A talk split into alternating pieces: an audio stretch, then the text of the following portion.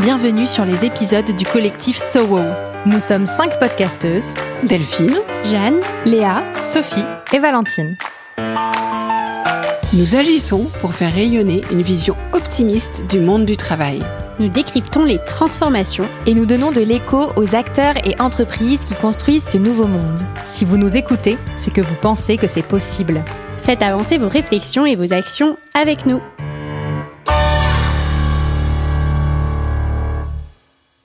Bonjour à tous, je suis Léa Audrin et je vous souhaite la bienvenue sur Le Tilt, le podcast qui questionne les modes de travail d'aujourd'hui et de demain et donne des idées des outils concrets pour expérimenter le travail autrement.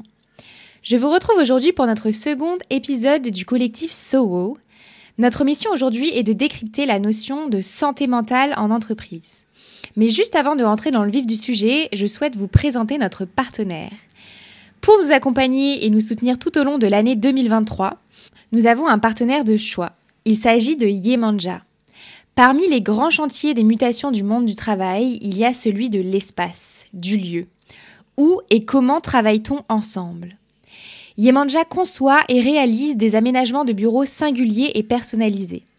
L'histoire, l'univers et la culture de l'entreprise doivent être incarnés pour rendre tangible l'esprit d'équipe, favoriser l'engagement, le lien et le plaisir au travail.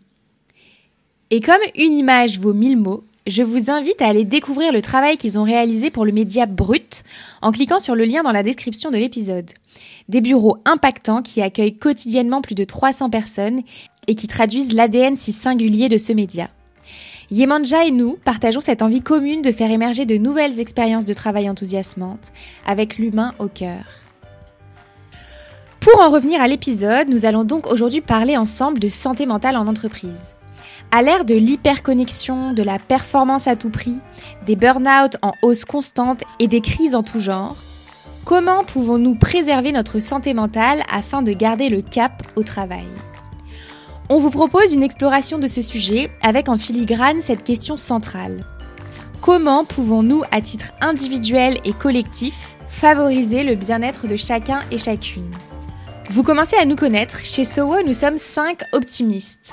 Alors, même quand les chiffres sont alarmants, nous, nous savons qu'il y a de l'espoir, des idées et des leviers à notre disposition pour améliorer la situation. L'épisode est dense et nous vous partageons de nombreux outils à tester, intégrer, déployer pour améliorer la santé globale de tous les collaborateurs.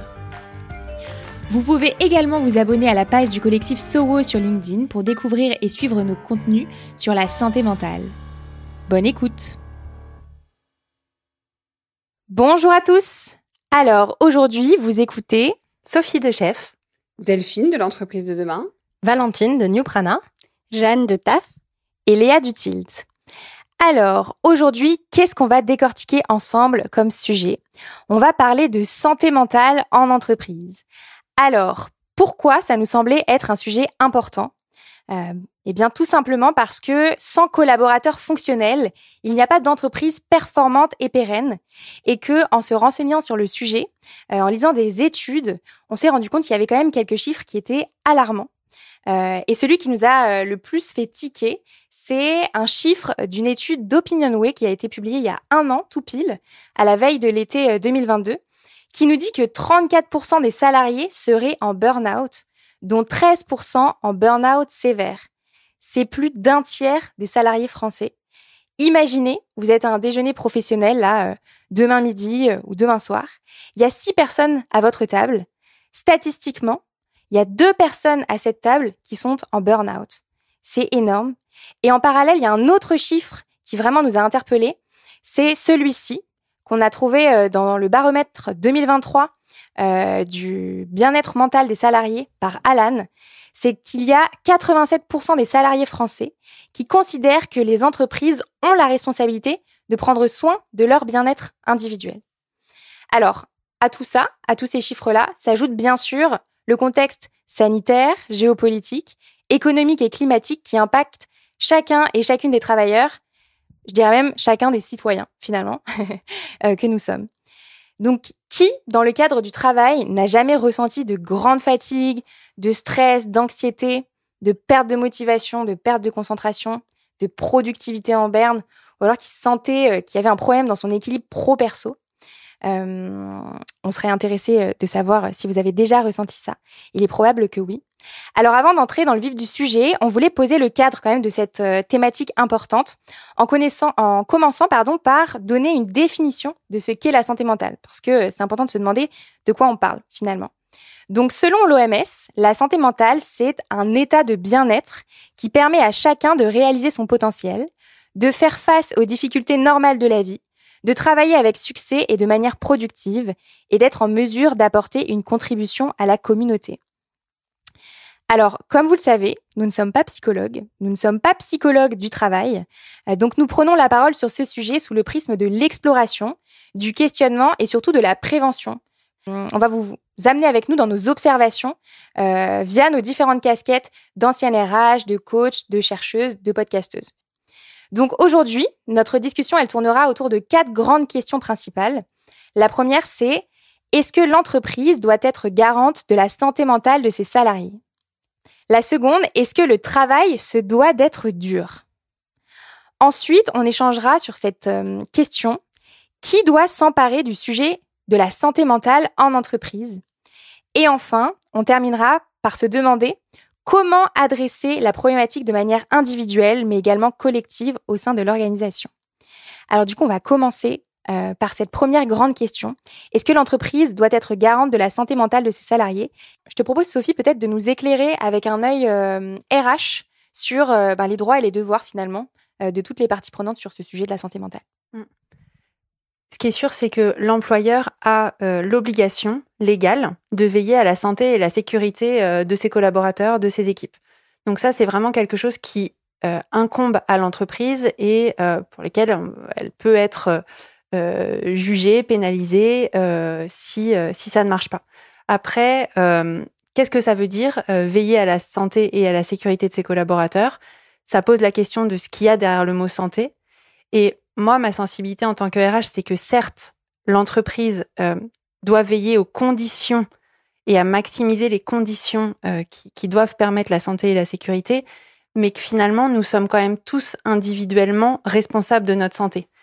Il y a des facteurs professionnels qui vont impacter notre santé. On parle bien sûr des troubles musculosquelettiques, par exemple, où euh, moi j'ai beaucoup travaillé dans des entreprises comme EDF ou Engie, où il y a des vrais risque pour euh, professionnel, pour euh, la sécurité physique euh, des, collaborateurs. Donc bah là, l'entreprise doit vraiment faire en sorte qu'il n'y ait pas, par exemple, d'accident de gaz quand on parle de, de, de NG. Mais, mais, mais, la santé, c'est c'est aussi la manière dont on mange, c'est aussi la manière dont on prend soin de son corps, etc. Quand on parle de santé mentale, il y a une grosse complexité. Parce que autant la santé physique, la sécurité physique, je pense qu'on voit tous de quoi on parle, la santé mentale, c'est différent. Là, euh, on rentre dans une sphère qui est intangible, on rentre dans une sphère qui est très intime. Euh, moi, en tant que RH, j'ai accompagné, euh, je vais pas dire beaucoup, mais un certain nombre de collaborateurs en mal-être, allant jusqu'au burn-out. Et en fait, on se rend bien compte que la sphère professionnelle et la sphère personnelle sont intimement liées. Et que des gens qui, à un moment donné, vraiment basculent dans des mal-être très profonds, Parfois, le travail y est pour beaucoup. Parfois, le travail est un élément déclencheur. Mais bien souvent, la sphère personnelle euh, est aussi un élément euh, non négligeable. Oui, tout à fait. Et c'est, et c'est là, je pense aussi, tout l'enjeu de la manière dont les entreprises gèrent les risques psychosociaux, finalement, euh, pour, chaque, pour chaque individu qui fait partie de, de son organisation. Quoi. Oui, et donc en fait, ce qui est, ce qui est très important pour les entreprises, c'est de mettre en place des moyens d'accompagner les collaborateurs, de détecter ces risques psychosociaux, par exemple d'avoir des cellules d'écoute, d'avoir des personnes en proximité des collaborateurs qui sont des personnes de confiance, où les gens peuvent euh, remonter euh, des cas de surmenage, des cas de harcèlement sexuel ou moral, des cas euh, voilà juste de, de mal-être, des questionnements. Donc ça, c'est vraiment une préoccupation et un, une, une obligation de l'entreprise Ensuite, euh, dans euh, la question de est-ce que l'entreprise est garante de la santé mentale des collaborateurs, bah, en tout cas, c'est sûr que c'est une grande part et l'entreprise doit tout faire pour euh, essayer de, que ses équipes évoluent dans des cadres sains. Après, la santé mentale, comme la santé physique, c'est bien d'autres choses, bien d'autres pans de la vie. Et ma conviction, c'est qu'on est tous avant tout responsables de notre santé. Mm. C'est une question intéressante et c'est vrai que j'ai l'impression qu'il y a quand même aujourd'hui dans les justement dans comment l'entreprise peut accompagner les salariés pour détecter ces signaux. Et il y a aussi comment elle peut influer quand même par son organisation, par son management euh, et par d'autres choses sur euh, le, bien-être, euh, le bien-être de ses salariés. Et euh, là-dessus, on voit que quand même dans le secteur des services, je parle pour celui-là parce que c'est celui-là que je connais le mieux, les facteurs qui mènent au burn-out ou autre, c'est beaucoup du stress, de l'anxiété, etc. Il y a un chiffre récent euh, d'une étude d'Eurofound de 2022 qui a été relayée par Alternative économique qui, qui euh, montre qu'un actif sur deux en France déclare souffrir d'anxiété. À titre comparatif, c'est 7,6% au Danemark. Et, et quand on regarde comment sont organisés les pays nordiques, il y a quand même euh, bah, une culture d'entreprise. Euh, dans, dans, alors, faut pas faire de généralité, mais d'après ce qu'on observe, il y a des entreprises qui sont beaucoup plus tournées vers l'autonomie, la responsabilisation. Euh, donc, je pense, moi, je suis convaincue qu'il y a vraiment un facteur organisationnel et managérial très fort et très, qui peut vraiment impacter le bien-être ou le mal-être des équipes et donc qu'on a des leviers pour agir aussi là-dessus, pour améliorer les choses et améliorer ces chiffres qui sont assez désastreux, je trouve, euh, les derniers qui concernent la France. Mais du coup, pour faire miroir à ce que tu dis, Jeanne, par rapport à ton étude, il y a une étude d'Alan et Harris en 2021 qui disait que 15% seulement des collaborateurs arrivaient à parler de leur anxiété à leur manager. Et c'était 9% quand il fallait en parler au RH. Et en fait, tu parles du rôle managérial, pour moi, c'est une clé dans le management. C'est l'expression de la vulnérabilité, de l'anxiété, de la difficulté, etc. C'est-à-dire que l'entreprise, je rejoins Sophie sur le fait que elle ne peut pas prendre une responsabilité de choses qui lui échappent. Euh, par contre, le manager, euh, voilà, doit être accompagné d'ailleurs là-dessus, doit être accompagné sur la gestion de tout ça, sur la gestion en fait des émotions, sur déjà la gestion de ses propres émotions et de celles de ses équipes. Hein. Et ensuite, ce manager, euh, on doit garantir pour lui et il doit garantir un cadre, ce qu'on appelle de sécurité psychologique. C'est-à-dire qu'en fait, un cadre dans lequel il est safe, hein, on est en sécurité pour s'exprimer pour dire quand ça va pas, pour dire quand on est angoissé, pour dire quand on est stressé. Et euh, récemment, euh, des managers me disaient mais je comprends pas parce que mes équipes me disent pas, etc. Mais eux ne le disent pas. Donc si vous ne le dites pas, vos équipes vont pas vous le dire parce qu'elles ont l'impression que ça n'a pas la place. Autrement, me, disant ça, c'est quel est le bon indicateur d'une réunion d'équipe? Je dis en fait c'est quand vos équipes vous expliquent ce qui fonctionne pas. Parce que si vos équipes vous parlent de ce sur quoi elles butent, hein, c'est qu'elles sont en sécurité psychologique pour le faire. Si elles ne parlent de rien, c'est pas qu'elle, si elle vous cache quelque chose, si elle vous cache des erreurs, c'est qu'il n'y a pas de droit à l'erreur, c'est qu'il n'y a pas de sécurité psychologique. Donc en fait, la première chose à faire, c'est pas de les incriminer, c'est de vous questionner. Et là, je pense que le manager a un rôle extrêmement important, et donc par définition, tous ceux qui vont soutenir le manager, puisque voilà, il est dans, une, dans un écosystème, et c'est important de lui donner les moyens. Donc c'est pour ça qu'on parle souvent de l'importance de, de, ce cadre et du cadre. Et puis après, je pense que vous qui nous écoutez, comme voilà, l'entreprise a une part de responsabilité et en tant que salarié, on en a une, c'est aussi de se savoir le, se créer ce cadre-là pour soi-même. Et c'est important. Euh, moi, plus que d'équilibre, on en reparlera pro-perso, je, je, pense que c'est l'histoire du cadre, c'est-à-dire de quel cadre j'ai besoin pour être bien dans ma vie en général sur ma santé mentale et donc dans mon travail, et de savoir aussi exprimer ce cadre. C'est-à-dire que quelque part, si l'entreprise ne m'apporte pas ce cadre, pourquoi pas le demander, en fait. Je pense qu'on est toujours dans une relation où il faut tous agir sur ce sujet. Je ne sais pas si ce sujet est plus présent que quand j'ai commencé à bosser il y a 30 ans, parce que j'ai vu beaucoup, beaucoup de dégâts, beaucoup de casses, beaucoup de gens cassés. En tout cas, la bonne nouvelle, c'est qu'on en parle, qu'on sait le qualifier, qu'on sait mettre des mots dessus. Et j'en parlais avec vous quand on préparait cet épisode, parce que la première fois que j'en entends parler, entendu parler, c'est dans un milieu anglo-saxon les anglo-saxons sont beaucoup plus en avance que nous sur l'aspect diversité. Et c'était donc des collaborateurs qui exprimaient, là pour le coup, des troubles de la santé mentale. Et au début, je ne comprenais pas cette expression. Preuve qu'on était loin, enfin voilà, c'est il, y a 15 ans, 20 ans, on était loin de, cette maturité qu'on a aujourd'hui pour, pour en parler, je pense. J'aimerais rebondir sur quelque chose que tu dis, Delphine, euh, qui est très intéressant, parce que sur le cadre de sécurité psychologique, qui peut être amené par le manager ou par l'entreprise, par des dispositifs d'accompagnement, etc. J'ai eu la réflexion sur le sujet de la santé mentale que c'était comme on parlait d'engagement dans notre épisode 1, d'ailleurs si vous l'avez pas écouté, allez-y. et sur l'engagement, on parlait du fait que c'est très lié, enfin on parlait d'engagement au sens large en fait dans la société. Sauf que l'engagement, c'est quand même pas du tout euh, le même tabou que la santé mentale. Et du coup, je, trouve que sur cette question, au-delà des dispositifs que peut mettre l'entreprise en place pour accompagner euh, les collaborateurs, euh, il y a vraiment un travail global de détabouisation sur le sujet au niveau toute la société et donc de plus en parler dans l'entreprise et en dehors de l'entreprise en fait plus parler de santé mentale librement pour qu'en fait les collaborateurs se sentent aussi à l'aise pour utiliser les dispositifs qu'on leur propose. Ça me faisait penser, en y réfléchissant, euh, au congé paternité, qui est donc de plus en plus d'entreprises qui le développent, mais on voit que l'utilisation qui en est faite est quand même reste mineure dans beaucoup d'entreprises.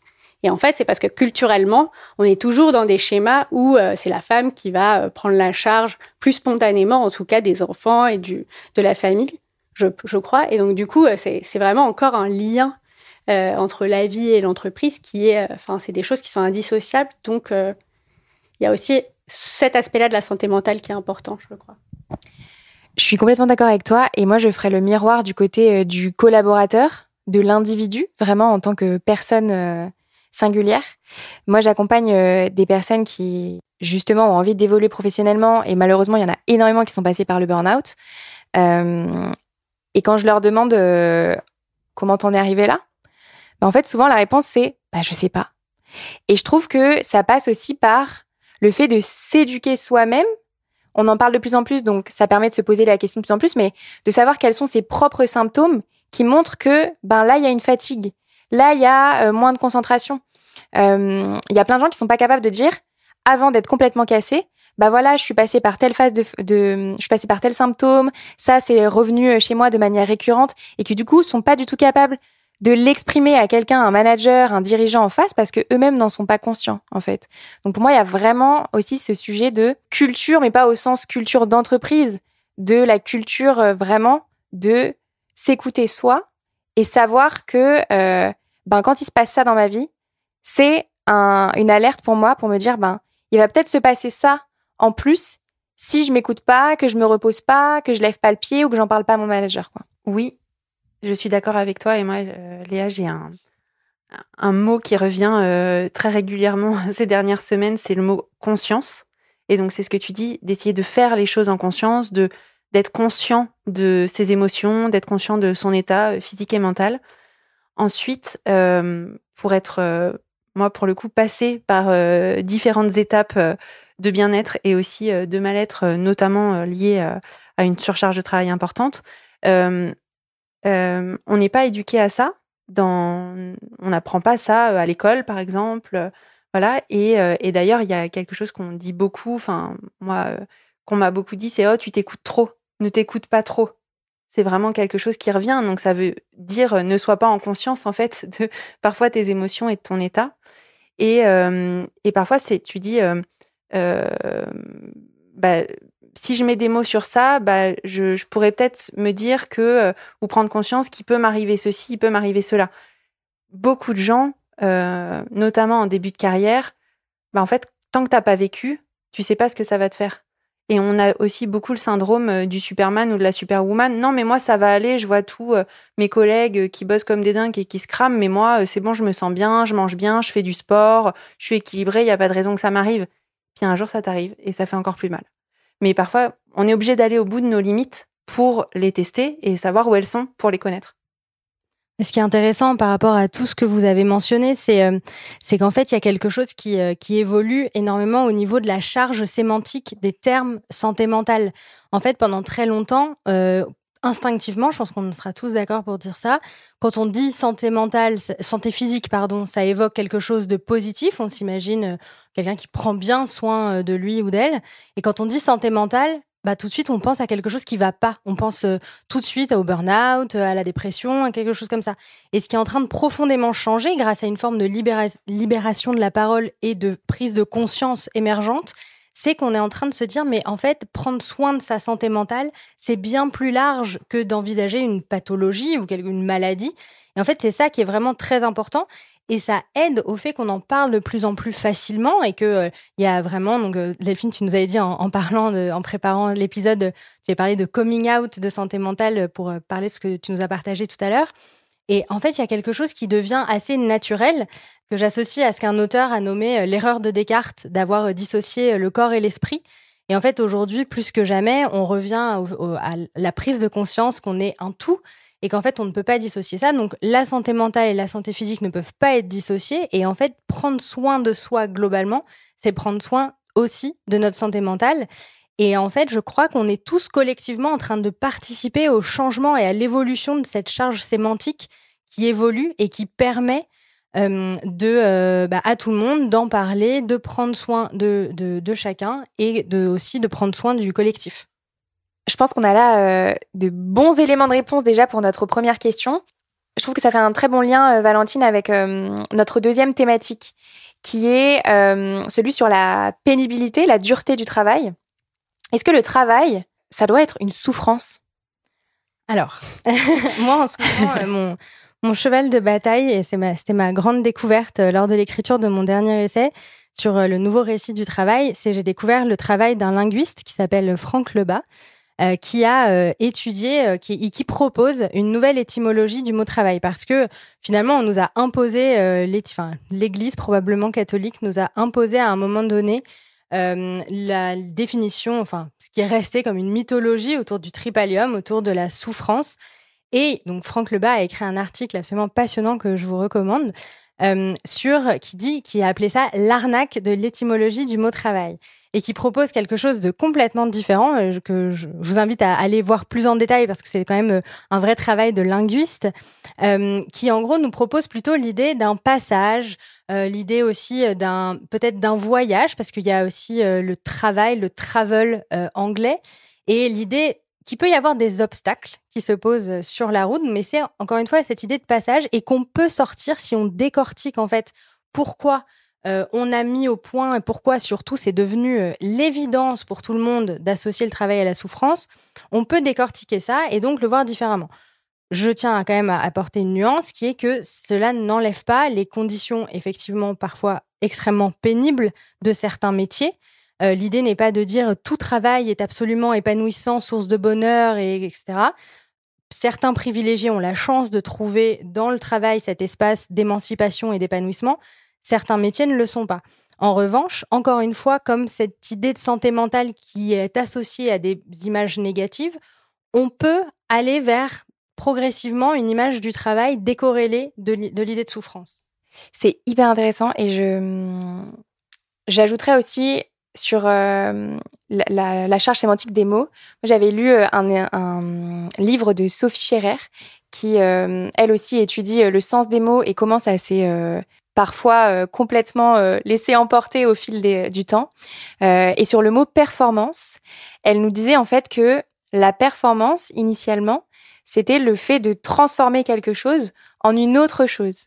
Et c'était pas nécessairement la performance comme on, la voit nous aujourd'hui en entreprise, ce truc d'aller toujours plus loin dans les chiffres, dans les chiffres d'affaires, etc. Mais c'était plutôt prendre quelque chose et avoir l'envie, l'énergie, les capacités de transformer ça pour atteindre un but. Et je trouvais ça hyper euh, intéressant et beaucoup moins euh, lourd à porter finalement. D'ailleurs, juste euh, parenthèse, mais ça me fait penser au mot anglais performer, qui finalement, on, peut imaginer une performance au sens français du terme, mais aussi tout simplement un artiste qui se produit sur scène et qui transforme quelque chose. Donc j'aime bien cette, analyse. Du coup, pour répondre à ta question, Léa, où tu disais est-ce que le travail doit être dur, doit être source de souffrance? Euh, La réponse est plutôt non. La, réponse est le travail euh, peut parfois être fait dans des conditions euh, difficiles, éprouvantes, voilà. Mais c'est pas une c'est pas une fatalité. Moi, j'accompagne aussi beaucoup de managers qui me disent oui, mais là, j'ai l'impression que si je vais pas au bout de moi-même, si c'est pas difficile, je suis pas, je fais pas bien les choses et je ne vais pas être bien évaluée. Donc on revient sur cette notion de performance. Et en fait, euh, il y a, je pense, une déconstruction collective qu'il faut qu'on ait, qui est que bah, parfois c'est possible, ça, ça, peut être le cas d'aller au bout de soi-même, voilà, mais c'est vraiment pas une obligation et c'est pas parce qu'on fait pas ça qu'on n'est pas un bon professionnel. Complètement. Mais d'ailleurs, pour, pour rebondir, c'est exactement ça. C'est-à-dire que le travail par essence n'est pas une souffrance, mais les conditions dans lesquelles il s'exerce peuvent être une souffrance. Après, il faut, faut, faut, pas oublier qu'il y a des personnes dont l'exigence et l'activité enfin, qui sont stimulés par l'exigence de leur activité. Et ça fait partie de leur santé mentale. Donc, c'est extrêmement important euh, de ne pas. Voilà. Après, ils, doivent être attentifs à leur équilibre global. Et ça, c'est leur responsabilité pour pas se cramer. Parce qu'effectivement, récemment, j'ai discuté avec un manager qui me disait J'ai fait un burn-out alors que j'étais totalement épanouie dans mon boulot. Donc, en fait, c'est juste mon problème. Euh, mais il l'a fait. Euh, mais voilà, donc je pense que ce qui est difficile et pour, pour nombre de personnes, et je, pense que ça doit être considéré aussi, c'est de trouver cet équilibre hein, dans cette envie d'exigence, les gens qui choisissent par essence des travail, enfin voilà, un travail exigeant, cette envie d'être stimulé, d'intensité, et en même temps cette prise de, de soin de soi. Et moi, j'ai envie de comparer ça, on, on, peut comparer à certains sportifs hein, qui peuvent aller sur des sports extrêmes, totalement extrêmes, et qui vont pourtant euh, pouvoir euh, faire de la méditation, du yoga à côté. Donc d'avoir un équilibre, en fait, pour pouvoir gérer cet extrême dans leur sport. Ouais, et le mot que tu utilises, équilibre, c'est exactement ça. En t'écoutant, je me disais parfois, enfin, moi en tout cas, euh, à titre personnel, plus je travaille dur, plus je me repose dur en fait. Bah, c'est le fameux work hard, play hard. Voilà, exactement. Je voudrais juste revenir rapidement sur une partie des choses que vous avez dites, notamment concernant la performance, l'importance des conditions euh, de travail, euh, me fait euh, penser à un sujet, donc c'est plutôt lié aux facteurs de burn-out ou, ou, autre, mais c'est le sujet des indicateurs qu'on choisit de suivre ou pas, et ça, ça c'est en lien bah, avec donc comment on va organiser un service.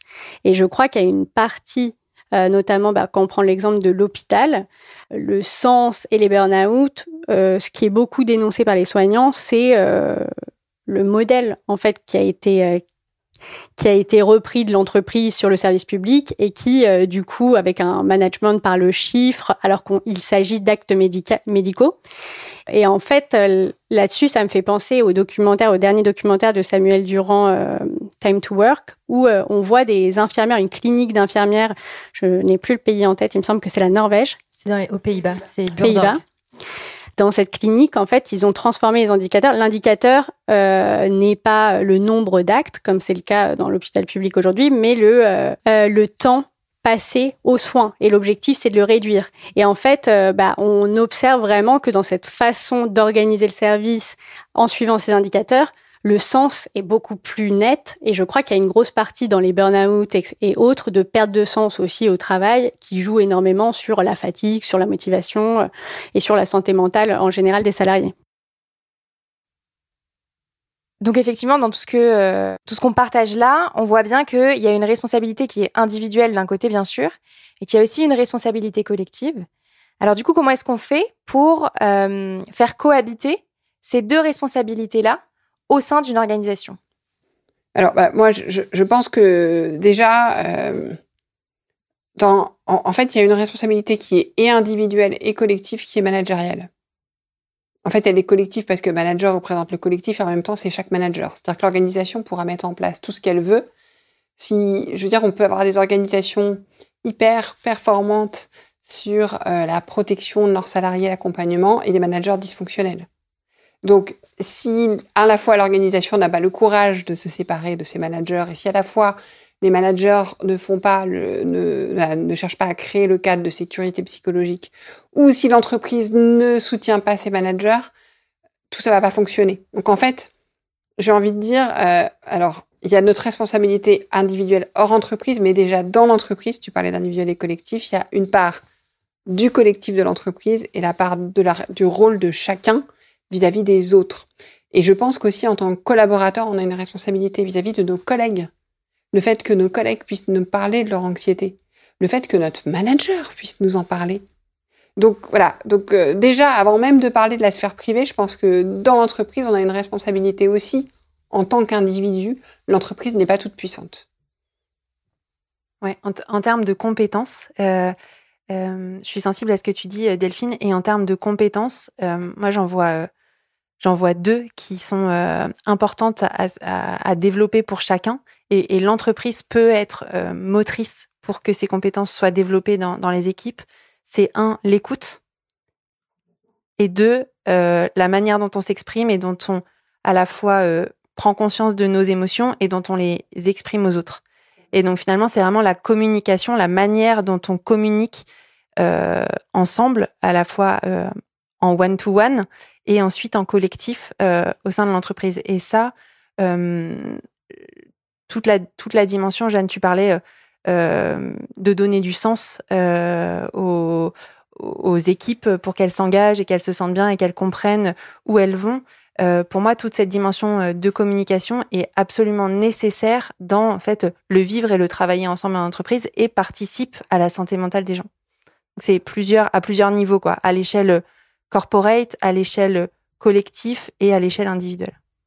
J'ajouterais euh, un outil aussi à ce que tu partages, euh, Sophie, c'est euh, les différents types de reconnaissance qu'on peut avoir dans les organisations. Donc, il y a quatre types de reconnaissance dont tout le monde peut faire preuve et dont tout le monde a besoin dans l'organisation. Il y a la reconnaissance existentielle, reconnaître qu'en face de moi, j'ai un humain, lui dire bonjour, comment ça va, est-ce que tu as passé un bon week-end, est-ce que, je sais pas moi, ta grand-mère va bien. ensuite, il y a la reconnaissance des compétences, donc vraiment reconnaître que l'autre est compétent sur un sujet donné. Ensuite, il y a la reconnaissance des efforts. Donc voir que euh, qui, est, qui est quand même assez différente de la compétence, c'est reconnaître que la personne elle se donne en termes d'énergie, en termes de temps pour que ben, le projet et le travail qu'on fournit, il avance. Et puis la dernière chose, c'est la reconnaissance des résultats. Donc là, on est vraiment plus sur euh, ce que tu disais, Jeanne. Euh, comment est-ce qu'on mesure les résultats justement? Mais ces quatre types de reconnaissance, elles doivent être réciproques. C'est pas que pyramidal. C'est vraiment dans tous les sens que euh, chacun en a besoin et dont on peut euh, aussi euh, faire preuve pour les autres, quoi. Du coup, tu me fais penser à un outil aussi. je pense que il est de notre rôle à chacun dans l'entreprise de remplir le réservoir de confiance de l'autre. En fait, on a besoin d'énormément tous remplir notre réservoir de confiance. Le fait de penser qu'il y a des gens qui ont confiance en eux, c'est une erreur. À la base, on n'a pas, on, a besoin tout le temps de, de, de, remplir notre petit, notre grand sac. Euh, et pour ça, il y a un outil qui marche extrêmement bien, c'est le feedback. Le feedback, n'oublions pas qu'il est soit positif, hein, soit qui permet d'apprendre. C'est quelque chose qui va juste euh, nous permettre, voilà, de, qui va nous nourrir. Et donc, je pense que c'est extrêmement important. Si vous nous écoutez, que vous vous dites, mais c'est compliqué, qu'est-ce que je peux faire, etc. Bah déjà, on parlait, on parlait d'écoute, on parlait de communication, on parle de reconnaissance, on parle de feedback. Le feedback, c'est à la fois la communication et la reconnaissance. Je pense que rien que ça, c'est fondamental. Rien que se dire, est-ce qu'aujourd'hui, j'ai pris le temps de faire un feedback positif à au moins la moitié des gens que j'ai croisés? Et un feedback, c'est pas merci. C'est circonstancié. C'est, on, donne un motif. Et ça, je pense que c'est un acte civique de prendre soin de la santé mentale des autres. Et je trouve que la bonne nouvelle, c'est que ça nous fait, ça nous fait beaucoup de bien, nous aussi. Et ça veut dire aussi, euh, quand on nous tient la porte à l'ascenseur, c'est des choses comme ça. Mmh. Moi, je fais du théâtre euh, dans ma vie euh, hors boulot. Et, euh, et la semaine dernière, on avait une répétition et j'ai vraiment adoré jouer avec mon partenaire qui s'appelle Ellie. Et je me suis demandé si j'allais lui dire parce que vraiment, c'était un moment où j'avais trouvé que c'était fluide, on connaissait tous les deux notre texte et vraiment, j'avais pris beaucoup de plaisir. Et je me suis dit, bah ouais, je vais lui faire un petit message et je vais le remercier et lui dire pourquoi j'ai beaucoup aimé jouer et ce que ça m'a apporté. Et en fait, il m'a fait un message en me disant, mais tu as illuminé ma journée, vraiment, ça m'a fait grand plaisir et ça a renforcé à la fois sa confiance en lui, il me l'a dit après, ça a renforcé sa confiance en lui en tant que comédien et ça a vachement renforcé notre binôme. Mais tu vois, c'est dingue ce que tu dis, qu'on en soit aussi au stade où on se questionne avant de faire un feedback positif. Comme quoi, Jeanne, tu disais que les mentalités évoluent, mais je pense qu'on a encore beaucoup de choses à faire bouger.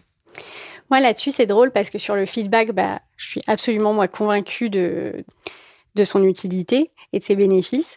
Mais je fais actuellement mon mémoire sur euh, donc les liens entre feedback, reconnaissance et engagement. Donc dans ce cadre-là, je vais rencontrer des managers pour leur parler, leur poser des questions euh, sur ce sujet. Et euh, j'ai été récemment en contact avec un manager qui m'a dit, moi en fait, le feedback positif, j'en ai pas du tout besoin personnellement. En tant que manager, je n'en ai pas besoin. Et du coup, je me questionne un petit peu sur le fait de l'impact plus ou moins élevé que peut avoir le feedback par rapport à d'autres signes de reconnaissance euh, selon la personne. Et donc, ce que je me dis, euh, la réflexion qui suit, c'est euh, il faut aussi connaître vos équipes, enfin savoir, essayer de s'intéresser à ce qui touche. je me dis que les entretiens que je passe actuellement avec ces managers, en leur demandant, en leur demandant clairement, bah, qu'est-ce qui compte pour vous, pour vous sentir reconnu, qu'est-ce qui compte pour vous engager, bah, ces questions-là, en fait, c'est des questions qui devraient être posées à ces équipes idéalement, et que et que les gens qui travaillent ensemble se connaissent mieux sur le sujet et se poser la question clairement. Tu as raison, Jeanne. Permets-moi de te dire que je pense que absolument, enfin pas que je pense, je l'ai constaté qu'absolument tout le monde a besoin de feedback positif. Et que ce qui m'a le plus surpris, c'est que quand j'en ai fait à des gens extrêmement, enfin, qui a priori n'avaient aucun besoin de feedback, ou j'étais sûre qu'ils savaient que là-dessus ils étaient brillants, etc. À chaque fois, ils m'ont dit qu'ils étaient hyper touchés parce que personne ne leur disait jamais. Oui, alors c'est vrai que c'est à relativiser, c'est-à-dire que en fait, c'est pas pour ça que ça va pas avoir un impact positif sur lui, mais euh, ça va être plus ou moins important selon les personnes. Et il peut y avoir d'autres facteurs qui influent plus sur la santé mentale que le feedback pour d'autres personnes, c'est ce que je dis. Euh, mais je suis tout à fait d'accord avec ce que tu dis, mais tu vois, moi, je, je, je l'aurais challengé pour lui dire qu'est-ce que ça veut dire, en fait. Voilà, c'était juste ma petite... Euh, pour, boucler avec, euh, avec ce que vous disiez sur euh, bah, aussi l'équilibre entre l'individu et le collectif par rapport à tout ça, j'aimerais vous partager le travail de chercheurs que je mentionne aussi dans mon dernier texte sur l'ocytocine, qui est l'hormone de l'amour dont on a besoin en tant qu'espèce. qui, j'en parle aussi dans mon premier texte sur l'accouchement parce qu'il y a de moins en moins d'ocytocine lors de l'accouchement et donc ça pose une vraie question sur, sur la survie de notre espèce. Et aujourd'hui, ça pose aussi question dans le contexte du télétravail généralisé et le fait qu'on travaille de plus en plus à distance. En fait, c'est une hormone dont on a besoin. Et par exemple, quand vous mentionnez euh, le feedback euh, positif, par exemple, si on est euh, dans, une, dans un open space, par exemple, et que quelqu'un va recevoir un feedback positif qui va lui faire du bien, en fait, il va partager l'ocytocine avec les personnes qui sont autour de lui. C'est une hormone qui va circuler. Mmh. Et en fait, le fait de se couper de ça, euh, ça, ça va avoir aussi un impact sur nos liens les uns avec les autres. Et euh, je, cite les, chercheurs qui nous disent l'ocytocine permet d'assurer la cohésion du groupe tout en le protégeant. Donc en fait, cette hormone d'amour et de lien, elle nous protège les uns les autres et donc forcément, elle a un impact sur notre santé mentale. Donc euh, mon point, c'est qu'on a besoin les uns des autres pour être en bonne santé mentale. Ça veut dire que si je te fais un feedback positif, Valentine, ça rejaillit sur nous toutes qui sommes là en fait. Voilà. C'est ça. Vraiment intéressant. C'est bénéfique. En fait, tout, tout ce qui va être positif, bénéfique à une personne, va être bénéfique au groupe.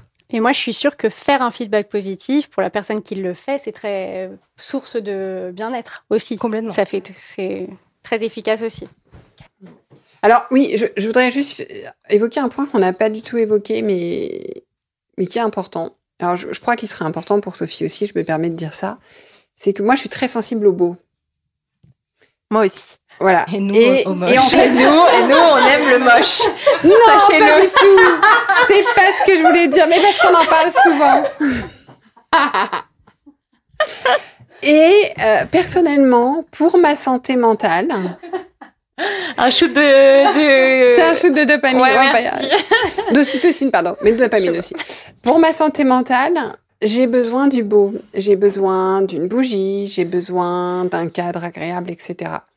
Et quand je rentre dans des bureaux, donc euh, voilà, j'en ai toujours pris grand soin, ça a toujours été important dans mes bureaux. Et quand je rentre dans des bureaux, pour moi, en fait, c'est une énergie que je ressens. Et donc, ça participe énormément au fait que je me sente bien, déjà, rien que pour rentrer en contact avec les gens. Et, en vous en parlant, bah, je, fais le lien avec euh, le partenaire que nous avons pour cette saison, Yemanja. C'est vrai que c'est quelque chose que j'ai beaucoup apprécié quand on les a rencontrés. C'est que je pense qu'on avait voilà, cette vision commune. Et pour moi, euh, ça paraît anecdotique, mais je, me rends compte quand on en parle que c'est vraiment très important. Dans les moyens qu'on a abordés pour euh, prendre soin finalement de la santé mentale euh, de nos collaborateurs, On, on a parlé du cadre, on a parlé de la communication, on a parlé des bureaux avec Yemanja. Et hier, je discutais avec un manager qui me disait qu'en ce moment, c'était compliqué pour lui dans, dans, son entreprise. Et je l'ai questionné sur les besoins qu'il a euh, sur ses besoins à lui et à quel point ses besoins étaient remplis ou pas. Et en fait, on est revenu sur euh, justement ces, trois notions et ça fait le lien avec ce qu'on se disait au début de la prendre conscience de ses besoins individuels et questionner euh, le cadre que l'entreprise nous offre, donc y compris les bureaux dans lesquels on évolue, la relation avec nos managers, le sens de notre travail et ne pas hésiter si le cadre n'est pas le bon à en changer, à le faire changer ou voire à créer son propre cadre comme un peu ce qu'on est en train de faire euh, aujourd'hui avec euh, notre collectif. Exactement. Et ça fait un merveilleux lien avec la dernière question que j'avais envie de vous poser. Justement, comment vous, chacune, vous prenez soin de votre santé mentale au quotidien? Euh, alors, je ne sais pas si je me l'applique beaucoup à moi-même, mais c'est quelque chose, c'est une vraie conviction par contre, c'est les rythmes de travail, repenser les rythmes de travail, parce que je crois qu'on est, on a du mal, alors c'est en train de changer avec le télétravail, ça devient beaucoup plus flexible puisque quand on est en télétravail, on peut mieux euh, adapter nos horaires. Mais, euh, mais je crois qu'il faut vraiment sortir du modèle euh, de l'industrie, enfin qui a été basé avant sur l'industrie, du 9h-17h, pour que chacun puisse trouver un rythme qui lui convient mieux et qui correspond mieux, qui a plus de sens pour lui en fonction de sa, sa biologie, de son fonctionnement et de là où il sent qu'il va être efficace. en tout cas, moi, c'est quelque chose qui est très important pour moi euh, même si c'est dur à appliquer euh, au quotidien. Même quand tu as le choix. Même quand tu as le choix. Alors, euh, moi, trois choses. la première, c'est je m'assure de, de bien m'entourer et que chaque semaine, je rencontre des gens que je découvre, qui m'énergisent. Donc ça, c'est un point important. C'est mon fuel. La deuxième chose, euh, c'est de faire euh, attention, en fait, euh, autant j'aime rencontrer, autant j'ai besoin de moments seuls. Je suis ce qu'on appelle ambiverte, enfin j'ai compris que j'étais ambiverte, et donc je fais attention à équilibrer. Par exemple, je viens de traverser une semaine où j'avais énormément d'échanges, j'ai annulé tout ce que j'avais les soirs, parce que pour moi, le soir, je ne pouvais pas repartir sur des échanges, j'aurais pas été disponible pour un échange. Donc ça, c'est une deuxième chose et sur laquelle on a complètement la main. Euh, et la, la, troisième chose pour ma santé mentale, ça va être de demander des feedbacks, parce que je suis loin d'être ma meilleure amie, mais je pense qu'on est tous loin d'être nos meilleurs amis, et euh, aussi parce que j'aime apprendre. Donc des feedbacks positifs, mais aussi des feedbacks correctifs. Et ça, c'est ces trois choses-là, moi, qui me maintiennent euh, dans un bon équilibre. Après, tout le reste, bien sûr, qui est plus de la sphère privée. Euh, je vais rebondir euh, parce que j'ai un peu le, même sujet d'avoir besoin de moments euh, seuls et des moments pleins de sociabilité avec les gens avec qui j'aime travailler, les gens avec, avec mes amis, ma famille, etc. Donc déjà d'avoir compris aussi sur moi que j'ai besoin de ces temps-là. Et après, bah, vous aurez compris que le corps et l'esprit, c'est c'est au sein euh, d'un même, euh, d'une même approche. Donc euh, moi, pour prendre soin de moi, bah, ça va être déjà j'ai besoin de donner du sens à tout ce qui se passe dans ma vie. Donc ça va être beaucoup de travail sur moi, beaucoup de réflexion. et puis du yoga, un peu de méditation, un peu d'écriture, une bonne alimentation, un bon sommeil enfin toutes les briques euh, dont il faut prendre soin euh, en vrai pour être bien. Et qui tu as raison, tu parles d'alimentation de sommeil, ça joue énormément sur la santé mentale. Ah bah énormément. je ne rentrerai pas dans les détails de l'impact de l'alimentation sur la santé mentale, mais on aurait beaucoup de choses à dire là-dessus. Ouais. Je rebondis sur ton point, euh, Valentine, parce que je le trouve hyper intéressant. J'avais reçu sur le podcast il y a bien un an et demi maintenant un ostéopathe qui s'appelle Yannick Benet et qui disait que la sédentarité des travailleurs de bureau ça faisait des ravages et qui donnait ce chiffre. Être assis 8 heures par jour derrière un bureau, c'est comme fumer 1,2 paquets de cigarettes par jour au niveau de l'impact sur la santé. Alors, du coup, depuis que j'ai eu cette discussion avec Yannick Benet, j'essaie de plus euh, bouger. Et il y a une autre chose aussi que je fais euh, depuis euh, le début de l'année, je dirais. j'ai redonné la part belle à mes passions. Alors, euh, je prends beaucoup plus de temps dans ma semaine pour aller danser, pour aller faire du cheval, euh, pour aller euh, lire des BD, etc. Et en fait, je me rends compte que finalement, j'ai une productivité et une concentration beaucoup plus saine dans mon travail depuis que ben, je fais plus de choses qui me font kiffer à côté. Donc, un meilleur équilibre pro-perso finalement. te rejoins, moi aussi, Léa. C'est vraiment mon fuel, comme tu dis, Delphine, vraiment d'avoir un équilibre de vie de manière générale. Et moi, j'aime bien parler de puzzle. C'est-à-dire que, mon puzzle de vie, il soit euh, qui est différentes pièces et finalement que chaque pièce euh, soit assez équilibrée, qu'il n'y a pas forcément une pièce qui prend tout le puzzle et à côté plein de petites. Donc, euh, bah, un travail épanouissant, des gens avec lesquels je travaille, avec des gens, travailler avec des gens sympas et avec lesquels je prends du plaisir à, avancer, à mener des projets, du yoga beaucoup et un lieu de vie que j'ai choisi être euh, différent euh, de la région parisienne. Après 13 ans, 13 ans à Paris, euh, je me suis rapprochée de la mer et donc aujourd'hui je vis en Bretagne et ça a vraiment été très apaisant pour ma santé mentale. Merci beaucoup les filles, pour euh, tous vos partages. On espère, euh, chers auditeurs et chères auditrices, que vous aurez euh, pu saisir quelques idées qui vous aideront à réfléchir davantage ou à implémenter de nouvelles choses dans vos organisations ou à titre individuel. On vous met tous les liens de toutes les ressources dont on a parlé dans la barre d'infos et on vous dit à bientôt.